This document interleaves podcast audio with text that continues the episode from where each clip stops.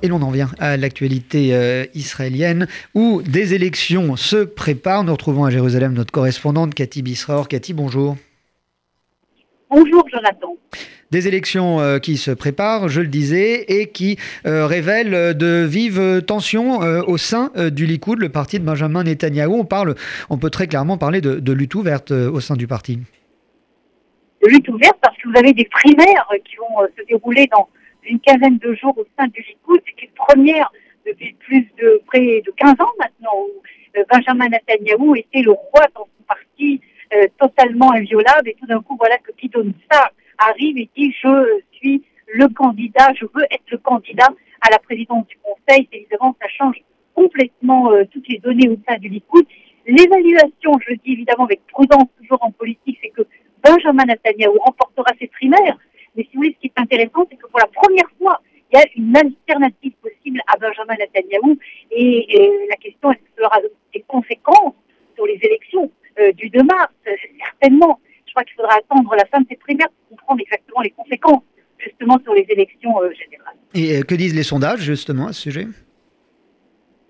Alors les sondages, c'est très intéressant. Si vous voyez les sondages, vous apercevez que le soir du 2 mars, on va se retrouver dans une situation qui est presque identique à celle-là, l'on a vécue aujourd'hui après les premières élections et après les deuxièmes élections. À savoir qu'aucun des deux partis n'aura une majorité suffisante pour former seul un gouvernement.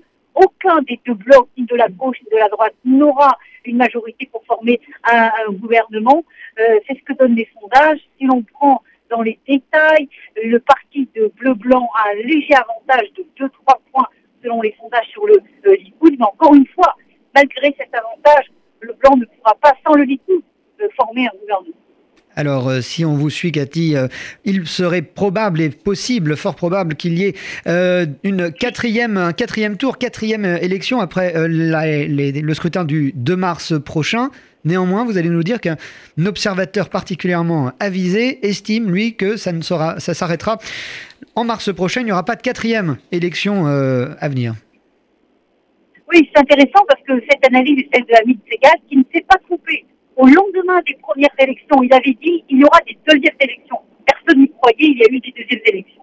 Au lendemain des deuxièmes élections, il a dit il y aura des troisièmes élections. Et tout le monde a dit ah, gars, c'est complètement trompé. Et on voit qu'il ne s'est pas trompé. Et donc, on, attache évidemment une importance à l'analyse de euh, ce euh, jeune responsable commentateur de la politique de la grande chaîne de la télévision israélienne de la deuxième chaîne qu'il dit Il dit il n'y aura pas de quatrième élection.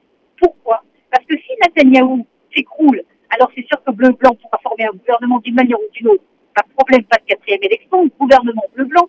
Si c'est le contraire, également, euh, euh, si bleu-blanc s'écroule, Netanyahou formera un gouvernement, pas de quatrième élection.